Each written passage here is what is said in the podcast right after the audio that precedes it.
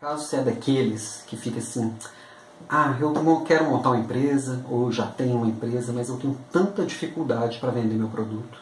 Eu não sei vender. Eu não sou vendedor. Será que não?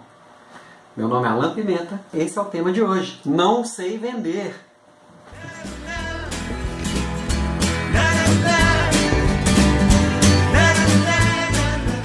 Olha, primeira coisa, para com essa bobagem de que não sei vender. Foi uma das primeiras coisas que você já fez na sua vida. Quando você chorou lá com fome, você estava vendendo para as pessoas a ideia. Eu estou com fome, me deem leite. Então, você vendeu a vida inteira. Primeira coisa, tira da cabeça eu não sei vender. Toda vez que a gente fica falando pra gente eu não sei isso, eu não sei isso, eu não sei isso, a gente acaba não ficando bom naquilo mesmo. E segundo, que a gente tem aquele paradigma na cabeça da gente do vendedor bom de lábia, que funcionou muito tempo. Ah, aquele ali vende até avião caindo, que consegue convencer a pessoa de qualquer coisa. Às vezes você consegue convencer a pessoa de qualquer coisa, ela vai comprar de você uma vez. E hoje a gente está numa era que as pessoas não estão procurando esse tipo de vendedor. Ninguém gosta desse tipo de vendedor. Porque ele está pensando só nele, só na meta dele, só o que, que ele precisa vender.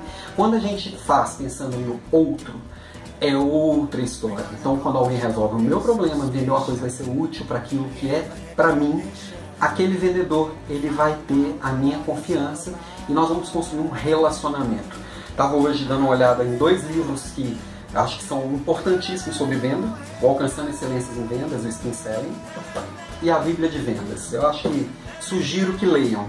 Mas os dois falam basicamente a mesma coisa, que hoje para você vender, primeira coisa, faça boas perguntas. O bom vendedor não é o que fala bem, é o que ouve muito bem. Então, com boas perguntas você vai ouvir, vai entender qual que é o problema do seu cliente. Que enxergar o mundo pelo olhar do seu cliente. A gente aprende na escola que aprende na vida, né? Trate o outro como você gostaria de ser tratado. Tá errado. Trate o outro como o outro gostaria de ser tratado. O mundo que você enxerga não é igual ao mundo que o outro enxerga. Então, ouça.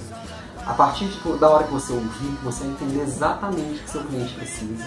Você vai ter algo para oferecer para resolver o problema dele. Então, você cria ali um relacionamento e a venda vai acontecer naturalmente, de agora para sempre. Então, é, na hora de oferecer, claro que você precisa estar muito bem preparado. Você tem que se preparar. Primeiro, acreditando em você mesmo. Segundo, acreditando no produto que você está oferecendo. Terceiro, acreditando na empresa que você está representando, que pode ser a sua mesmo. Se prepara, conheça bem do negócio do seu cliente, conheça bem do seu negócio e as vendas vão vir. Pode ter certeza, você é um baita vendedor. Você só não descobriu isso ainda. Essa é a dica de hoje. Um grande abraço.